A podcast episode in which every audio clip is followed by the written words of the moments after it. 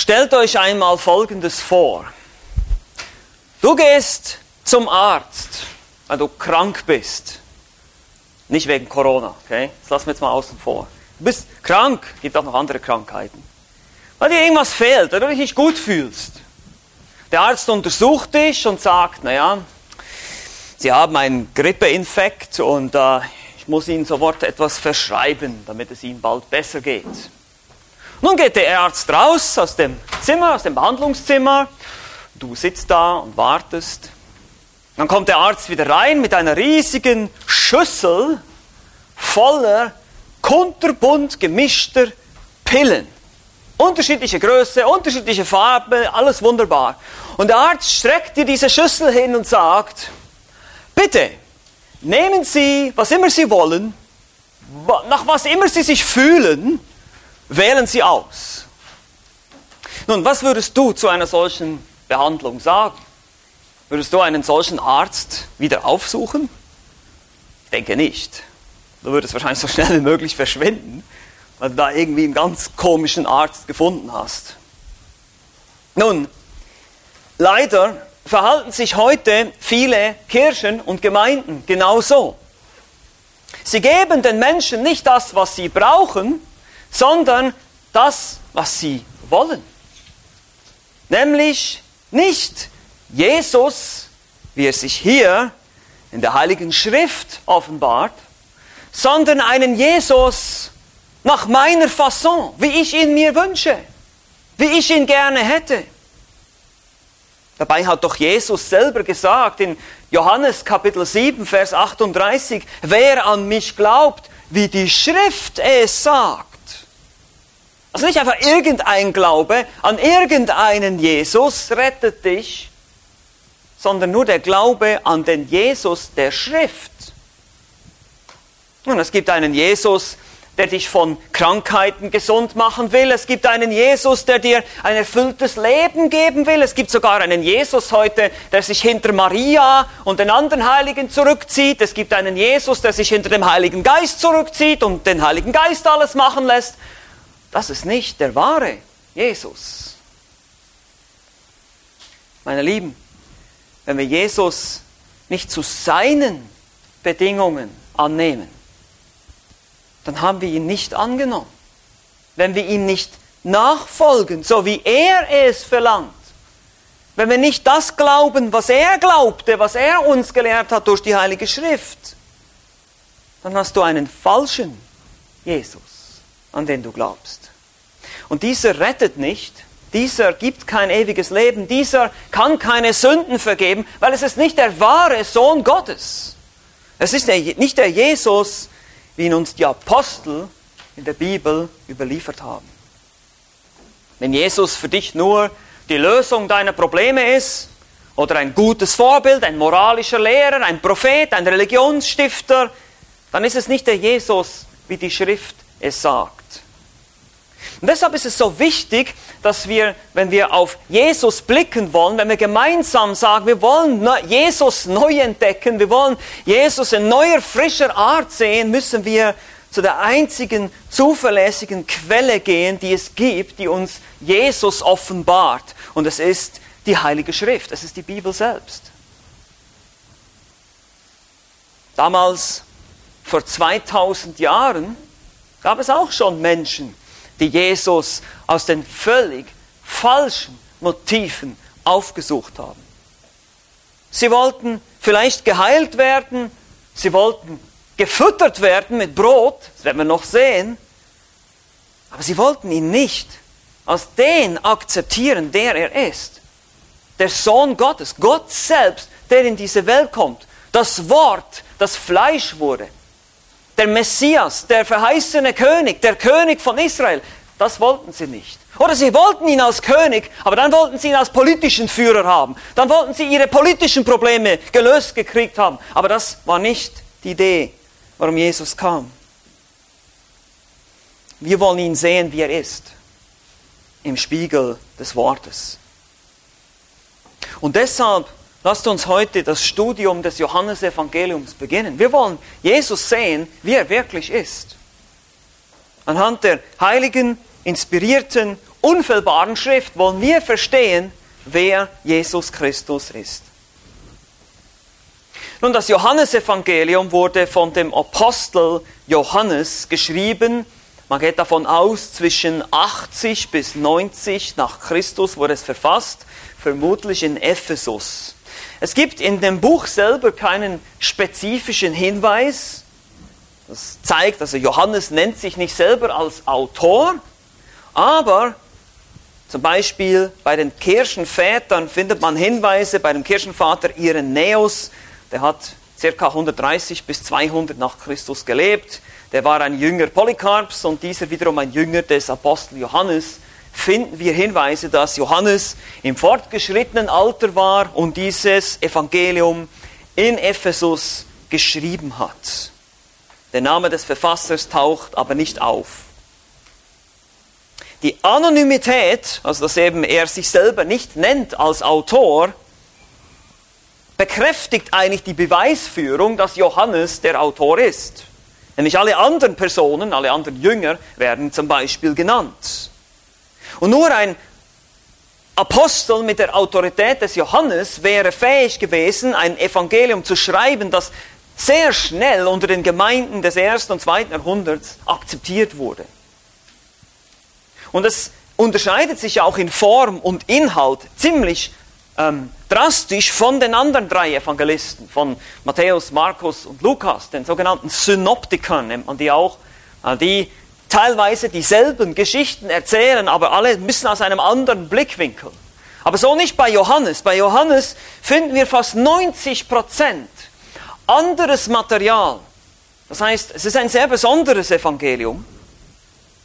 Und es ist auch eher unwahrscheinlich, dass ein späterer Jünger des Johannes oder ein ein Fan des Johannes sozusagen dieses Evangelium schrieb und eben die ganzen anderen Helden, in Anführungsstrichen, Petrus, Andreas, Nathanael, erwähnt, aber seine Lieblingsfigur, den Johannes eben nicht. Das ist nicht möglich. Deshalb, es zeigt umso mehr, dass die Anonymität, dass er selber nicht vorkommt, auf ihn als Autoren, als menschlichen Autoren hinweist.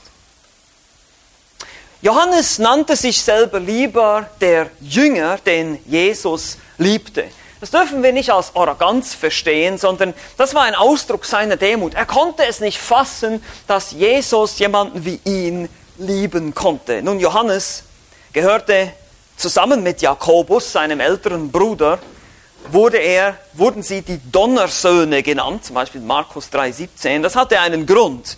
Das hing wohl zusammen mit ihrem etwas ja, heißen und feurigen Temperament, das sie hatten das zum Beispiel in Lukas Kapitel 9 mal zum Ausdruck kam, als sie dann gleich Feuer vom Himmel äh, herunterregnen lassen wollten, als Samariter Jesus nicht annahmen. Aber dieses Temperament, diese Wut gegen die Heiden oder gegen die Samariter, die legte sich mit der Zeit. Und schließlich, wenn wir in seinen ersten Johannesbrief kommen, ist er der Apostel der Liebe. Und er nennt die Heiden, die er einst so hasste, meine lieben Kindlein. Also wir sehen auch, der Apostel Johannes wurde verändert durch das Zusammensein mit Jesus. Da, da, dadurch, dass er mit Jesus unterwegs war, erlebte er Veränderung. Sein Herz wurde allmählich weich gegenüber den Heiden, die er früher nicht mochte. Wie gesagt, Johannes war ein Apostel, sehen wir in Lukas 6, und einer der drei engsten Vertrauten Jesu, zusammen mit Petrus und Jakobus. Zudem war er ein Augenzeuge des irdischen Dienstes Jesu. Das betont er in seinem Evangelium, das betont er auch in seinen Johannesbriefen, den ersten, zweiten und dritten Johannesbrief, dass er ein Augenzeuge ist, dass er Jesus gesehen hat mit eigenen Augen dass er Jesus angefasst hat mit seinen Händen, das betont er.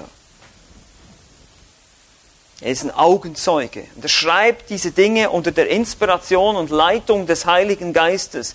Und er macht als einziger auch eine präzise Aussage seiner Absicht. Er sagt uns genau, warum er dieses Buch geschrieben hat. Und das finden wir im Kapitel 20, die Verse 30 und 31. Die dürft ihr gerne mal aufschlagen und gemeinsam lesen. Es ist ganz wichtig, dass wir verstehen, warum hat Johannes geschrieben? Was war sein Ziel? Hier heißt es, dass Jesus viele Zeichen tat. Das sehen wir dann im Verlaufe des Johannesevangeliums deutlich. Es kommt immer wieder zu diesen Zeichen, zu diesen Wunderzeichen, die Jesus tut, um zu beweisen, wer er ist. Und in Vers 30 im Kapitel 20 sagt Johannes schließlich Folgendes. Noch viele andere Zeichen tat Jesus nun vor seinen Jüngern, die in diesem Buch nicht geschrieben sind. Jesus hat das noch viel mehr Wunder getan. Da gäbe es noch viel mehr zu berichten. Diese aber sind geschrieben, diese hier in diesem Buch, damit ihr glaubt, dass Jesus der Christus, der Sohn Gottes ist und damit ihr durch den Glauben Leben habt in seinem Namen. Daher hat das Evangelium des Johannes eigentlich zwei Absichten. Das erste ist, es will Menschen erreichen, für den Glauben gewinnen. Diese Zeichen sind geschrieben, damit ihr glaubt. Das steht da ganz deutlich. Er ist ein Evangelist. Er will, dass wir glauben, dass wir auf Jesus vertrauen für unser Heil, für unsere Errettung. Aber er will sicherlich auch andere in ihrem Glauben bestärken, an die er geschrieben hat. Johannes hatte einen sehr weit, also einen weit umfassenden Dienst in den Gemeinden Kleinasiens und er schreibt an ein wahrscheinlich auch sehr gemischtes Publikum. Diese Tatsache wird bestätigt, dass das Wort Glauben etwa 100 Mal im Evangelium vorkommt. Johannes betont, dass die Menschen nur durch den Glauben an Jesus Christus ewiges Leben empfangen und Gottes Kinder werden können. Das haben wir schon in den ersten Versen heute gelesen, der Schriftlesung. Und deshalb ist dieses Evangelium ein wunderbares und wichtiges Schriftstück für uns, das Gott in sein Wort, in die Bibel integriert hat, um uns Jesus vorzustellen.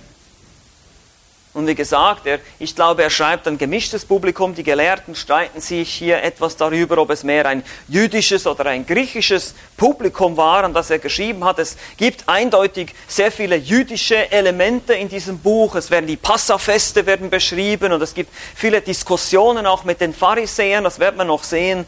Aber auf der anderen Seite gibt es auch Ausdrücke, die aus dem griechischen Denken kommen. Allen voran der Anfang. Dieser Ausdruck Wort, Logos, das war ein Ausdruck, der aus der griechischen Philosophie kommt. Das ewige Vernunftsprinzip des Kosmos, die kreative Kraft ist Mensch geworden.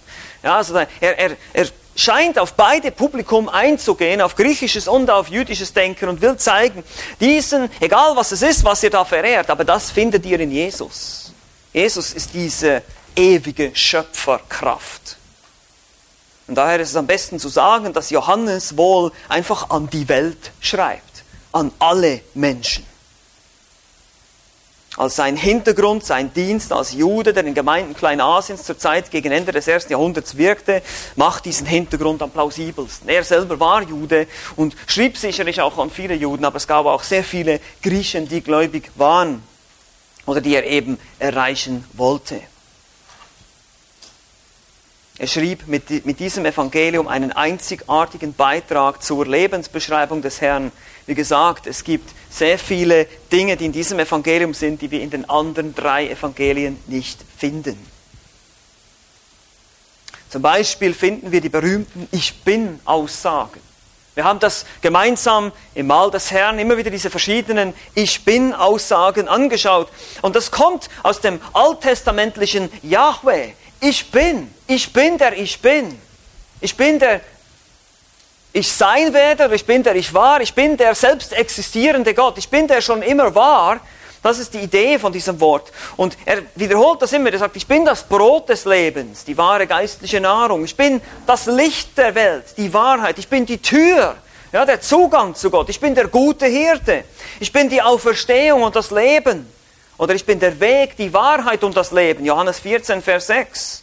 Oder ich bin der wahre Weinstock, Johannes 15. Wir müssen abhängig, in Abhängigkeit leben. Er ist die Quelle, er ist der Ursprung, er ist alles in allem.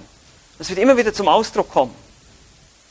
Und deshalb stellt uns Johannes in seinem Evangelium Jesus in erster Linie als Gott dar. Er verweist, die Betonung liegt auf der Göttlichkeit Jesu. Klar heißt es auch, das Wort wurde Fleisch und seine Menschlichkeit sehen wir auch, dass er 100% Mensch war, aber vor allem, dass Jesus eben Gottes Sohn gleich Gott selbst ist. Es geht darum zu erkennen, wer Jesus tatsächlich ist. Der wahre Jesus, eben, wie er sich selber offenbart hat. Der wahre Gott-Mensch, der ewige Schöpfer, der Mensch wurde, um für uns zu sterben am Kreuz auf Golgatha. Und damit jeder, der an ihn glaubt, ewiges Leben hat. Wie gesagt, das ist die Hauptbotschaft dieses Evangeliums. Jesus ist der Christus, der Sohn Gottes in Johannes 20, Vers 31. Und dabei benutzt Johannes diese drei vorherrschenden Begriffe. Zeichen, Glauben, Leben. Wir sehen immer ein Zeichen. Jesus wird beschrieben, wer ein Zeichen tut. Und dadurch soll Glauben geweckt werden.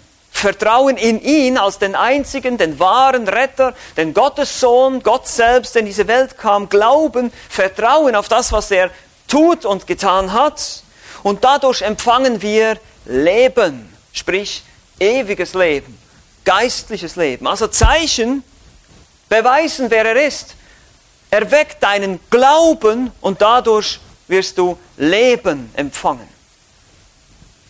Eben nicht anders. Nicht durch Werke, nicht durch eigenes Bemühen, nicht mal durch eine eigene Entscheidung. Diese Missverständnisse werden immer wieder deutlich. Die Juden fragten Jesus immer wieder, was sollen wir tun? Zum Beispiel Johannes Kapitel 6, Vers 28 und 29 heißt es, da sprachen sie zu ihm, was sollen wir tun, um die Werke Gottes zu wirken? Jesus antwortete und sprach zu ihnen, das ist das Werk Gottes, dass ihr an den glaubt, den er gesandt hat. Seht ihr das? Ihr könnt nichts tun. Ihr müsst glauben. Zusätzlich schildert Johannes, wie Menschen auf Jesus Christus reagierten und berichteten, berichtet von der Errettung, die er ihnen anbot. Diejenigen, die ihn abgelehnt haben, diejenigen, die ihn annahmen, das haben wir auch schon gesehen, wenn wir die ersten Verse, die ersten 14 Verse des Johannesevangeliums lesen. Es gibt viele, die ihn ablehnen. Sein Eigentum lehnt ihn ab, sogar Israel lehnt ihn ab, aber es gibt einige, die ihn aufnahmen, denen das Anrecht gibt, Kinder Gottes zu werden. Und zusätzlich gibt uns eben Johannes, und das, so baut er eigentlich sein Evangelium auf, diese sieben Zeichen. Insgesamt in den ersten zwölf Kapiteln beschreibt er diese sieben Zeichen. Dann gibt es wie so einen Einschub, 13 bis 17, das ist die Rede im Obersaal, das ist eher eine seelsorgerliche Angelegenheit da. Und dann kommt es zum letztendlichen ultimativen Werk, natürlich sein Tod und seine Auferstehung. So ist das Evangelium aufgebaut. Wir haben sieben Zeichen, und natürlich auch einige andere Debatten und Gespräche dazwischen. Dann haben wir die 13 bis 17, diese, diese Rede, diese längere ausgezogene Rede während dem Mahl, das er mit seinen Jüngern hält. Oder auch die Fußwaschung und solche Dinge sind da drin. Und dann am Ende der Tod und die Auferstehung. Aber wir sehen eindeutig, die Zeichen führen dann dazu, dass er ganz am Ende im Kapitel 20 eben sagt, diese Zeichen habe ich geschrieben, damit ihr glaubt. Und das wollen wir uns jetzt zusammen noch anschauen, natürlich nur in einem Überblick, die sieben Zeichen, die beweisen, dass Jesus der Messias ist. Wie wir schon gesehen haben, er hätte noch viele andere Zeichen aufschreiben können, Johannes der Apostel, aber er hat diese sieben ausgewählt, um uns zu zeigen, wer Jesus ist. Und das ist ganz wichtig, deshalb habe ich das am Anfang gesagt. Lasst uns verstehen, wer ist Jesus Christus? Weil das ist die wichtigste Frage, die du dir stellen kannst. Wer ist Jesus Christus und was mache ich mit ihm? Sprich, wie reagiere ich auf ihn? Bin ich bereit, ihn so anzunehmen, wie er sich hier in der Heiligen Schrift offenbart? Oder baue ich mir lieber meinen eigenen Jesus, meinen Götzen? Das ist nichts anderes. Und deshalb ist es wichtig, hier auf den Evangelisten zu hören, den Augenzeugen. Johannes, der Apostel, schreibt als Augenzeuge, ich war dabei, ich hab's gesehen, Leute. Ihr nicht, aber ich war dabei. Und ich schreibe euch diese Dinge, damit ihr auch glaubt. Das ist sein Ziel. Diese sind geschrieben, damit ihr glaubt und damit ihr durch den Glauben ewiges Leben habt. Sein erstes Zeichen Jesus ist die Quelle des Lebens. Er verwandelt Wasser zu wunderbarem, köstlichen Wein in Johannes Kapitel 2. Wein war im Alten Testament ein Zeichen des Segens und der Lebensfreude. An Festen, wie eben an Hochzeiten, spielt er eine zentrale Rolle. Das werden wir noch sehen. Im Psalm 104, Vers 14 und 15 heißt es, du lässt Gras wachsen für das Vieh und Pflanzen, dass sie den Menschen dienen, damit er Nahrung hervorbringe aus der Erde und damit der Wein das Herz des Menschen erfreue und das Angesicht glänzend werde vom Öl und damit Brot das Herz des Menschen stärke. Jesus als Schöpfer zeigt, dass er fähig ist, ohne langen Zeit des Gärens und Lagerns den besten Wein der Jahrtausende zu machen, den ein Speisemeister je gekostet hat. Lesen wir Johannes Kapitel 2. Jesus ist die Quelle des Lebens, der Lebensfreude. Später bezeichnet er sich als der Weinstock und uns als die Reben. Wir sind abhängig von ihm. Er ist der Ursprung allen Lebens. Also erstens, Jesus ist die Quelle des Lebens. Zweitens, Jesus ist nicht an Orte gebunden. Die Heilung des Sohnes des königlichen Beamten in Johannes Kapitel 4 macht das sehr deutlich. Jesus ist nicht an Orte gebunden. Er musste nicht vor Ort sein, um jemanden zu heilen. Das deutet auf seine Allmacht und Allgegenwart hin. Er ist Gott. Daher kann er jeden heilen, von überall und überall. Der Beamte kam ihm entgegen und bat ihn, er möchte doch herabkommen und seinen Sohn gesund machen, heißt es in Johannes Kapitel 4. Und Jesus sagte zu ihm, geh hin dein Sohn lebt. Und der Mensch glaubte dem Wort, das Jesus zu ihm sprach. Hier sehen wir wieder echten Glauben. Das Wort. Der Beamte bekommt die Nachricht, dass exakt zu dem Zeitpunkt, wo Jesus das zu ihm gesagt hat, sein Sohn tatsächlich gesund wurde. Er ist nicht an Orte gebunden. Er ist die Quelle des Lebens. Erstens, zweitens, nicht an Orte gebunden. Drittens, Jesus ist Herr über die Zeit. Die Heilung des Lahmen am Teich Bethesda, Johannes Kapitel 5, zeigt, dass es auch keine Rolle spielt, wie lange jemand bereits krank ist. Er ist Herr über Zeit und Raum. In Kapitel 5, Vers 5 heißt es, es war aber ein Mensch dort, der 38 Jahre in der Krankheit zugebracht hatte. Ist die Schwere der Krankheit, wird hier betont. 38 Jahre lag der da sozusagen. War der Mensch geplagt davon. Seine Krankheit seit nahezu vier Jahrzehnten vielen Menschen bekannt war, erkannte jeder die Echtheit dieses Wunders. Jesus heilt Kranke. Aber eigentlich auch als Zeichen, als Hinweis. Wir dürfen nicht vergessen, ein Zeichen ist wie ein Hinweisschild. Es, es weist auf etwas hin. Jesus ist nicht gekommen, um der große Wunderwirker zu sein, so, so wie so ein Zaubertrick, so ein David Copperfield des ersten Jahrhunderts. Das war nicht sein Ziel, um die Leute zu unterhalten mit irgendwelchen Tricks, sondern die Zeichen, die er tat, die wiesen immer auf, auf seine Eigenschaften hin. Oder eben auch auf geistliche Wahrheiten.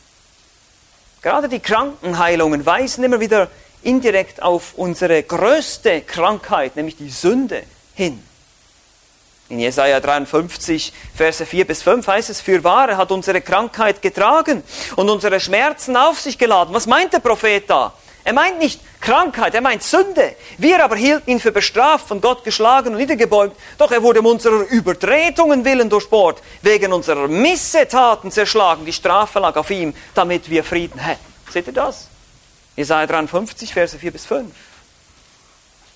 Die Krankheit dient als Beschreibung, als parallele Beschreibung, als, als sozusagen physikalische Illustration, wie es mit unserem geistlichen Zustand aussieht. Wir sind alle krank. Im geistlichen Sinn und brauchen Heilung. Und Jesus kann diese Heilung bringen. Er ist der Einzige, der das tun kann.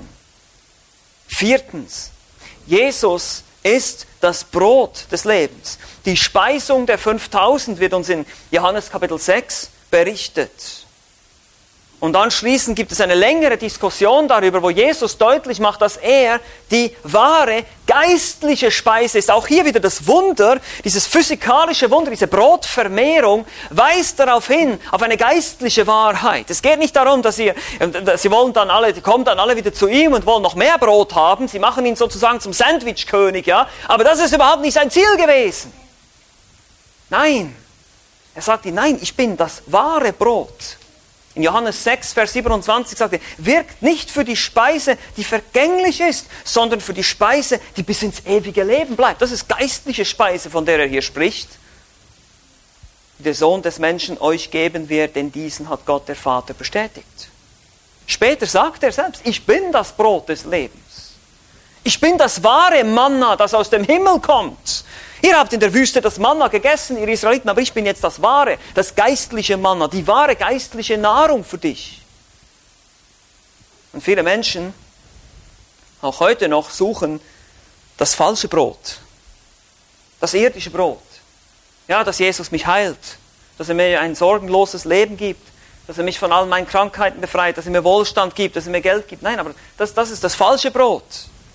Jesus ist gekommen, um dir das wahre Brot gegeben, das geistliche Brot zu geben. Also er ist die Quelle des Lebens, er ist nicht an Orte gebunden, er ist Herr über die Zeit, er ist das Brot des Lebens. Fünftens, Jesus ist Herr über die Schöpfung.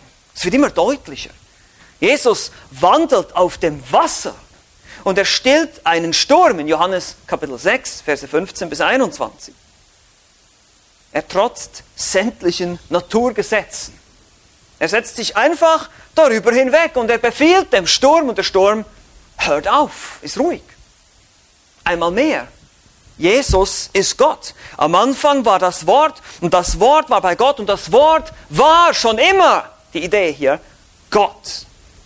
Er kontrolliert das Wetter, er kontrolliert die physikalischen Gesetze. Warum? Weil er sie selber geschaffen hat.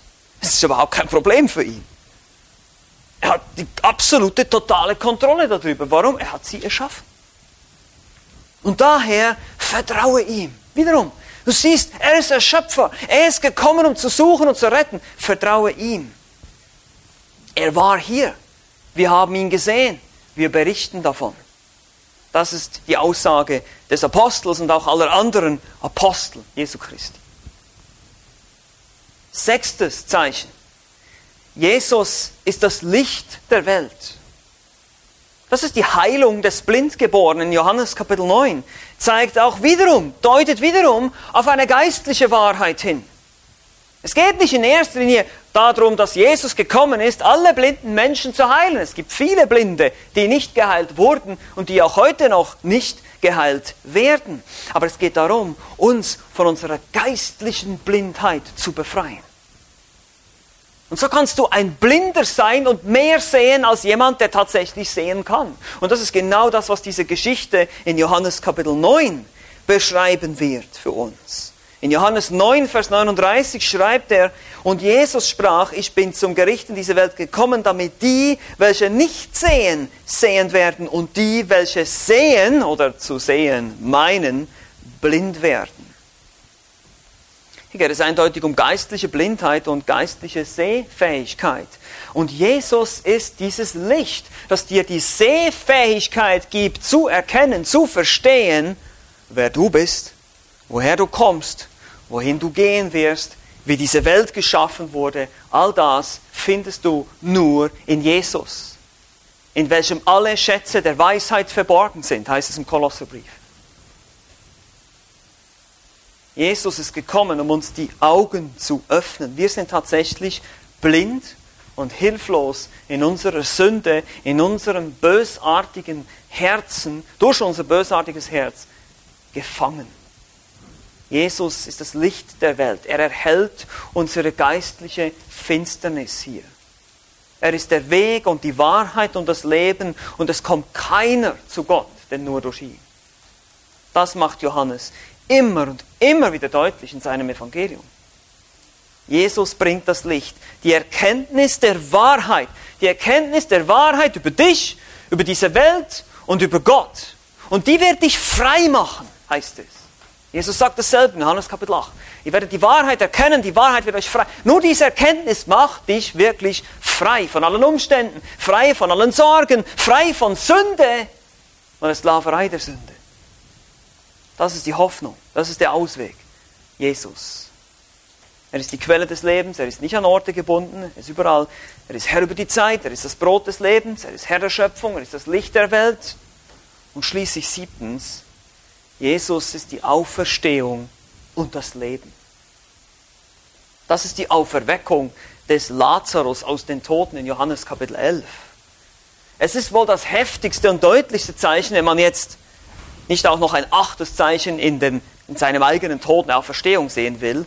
Aber von den Zeichen, die Jesus tat hier, von diesen sieben, wer hat Macht über Leben und Tod? Wer? Wer kann Tote zurückholen ins Leben? Nur Gott allein, niemand sonst. Nur der Schöpfer. Nur der Schöpfer allen Lebens kann Leben geben. So wie er ganz am Anfang, am Anfang schuf Gott Himmel und Erde. Er hat dem Menschen das Leben eingehaucht. Und nur so, nur er kann das tun. Wer hat Macht über Leben und Tod? Und wer hat Macht wiederum über geistliches Leben und geistlichen Tod? Es gibt nicht nur hier physisches Leben und physischen Tod. Es gibt einen geistlichen Tod, der ewig dauern wird in der Hölle. Und es gibt einen, ein geistliches Leben, was ewig dauern wird im Himmel. Und darum geht es. Und Jesus kann dir dieses Leben geben, wenn du an ihn glaubst. So sagt Jesus in Johannes 11, 25, ich bin wieder die Ich Bin-Aussage. Ich bin die Auferstehung. Nicht nur, ich kann euch Auferstehung geben. Ich, nenne, ich bin. Ich bin diese Dinge. Ich bin die Essenz dieser Dinge. Ich bin die Wahrheit. Ich bin die Auferstehung. Ich bin das Leben. Seht ihr, diese Aussagen sind absolut. Es ist nichts, weder Auferstehung, weder Leben, noch sonst irgendwas ist außerhalb von Jesus zu finden. Er ist alles in allem. Entweder hast du Jesus, dann hast du alles, oder hast Jesus nichts, dann hast du nichts. Das ist genau die Aussage. Und das stört einige Menschen. Auch hier im Johannesevangelium, werden wir noch sehen. Viele nehmen Anstoß daran. Ach, das kann doch nicht sein. Was bildet er sich eigentlich ein? Ich bin die Auferstehung.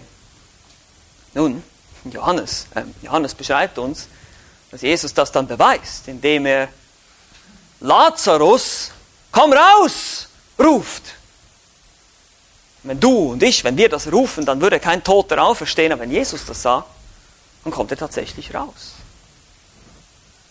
Und er zeigt damit, dass er tatsächlich die Macht hat über Leben und Tod.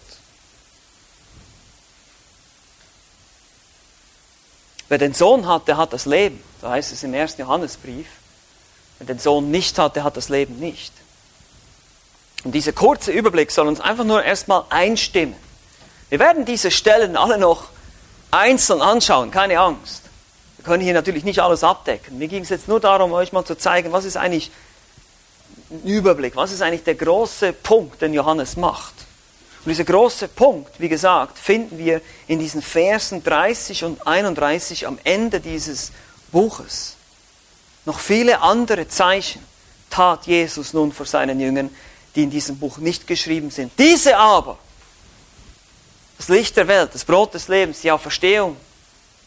Er ist nicht an Orte gebunden, er ist die Quelle der Freude. Diese, diese Zeichen, die ich euch aufgeschrieben habe, diese sind geschrieben, damit ihr glaubt, dass Jesus der Christus, der Gesalbte, der verheißene Messias ist, der Sohn Gottes, der Retter.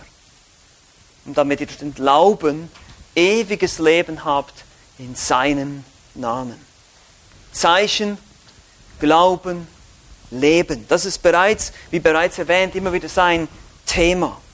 Zeichen beweisen, wer Jesus ist.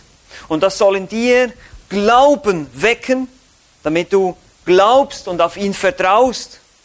Und dann bekommst du als Geschenk ewiges Leben. Daher, lieber Christ, ich wünsche dir, dass du mehr und mehr ermutigt, gestärkt und motiviert wirst, wenn wir dieses wunderbare Evangelium zusammen anschauen, unseren Herrn Jesus betrachten können. Dadurch werden wir verändert.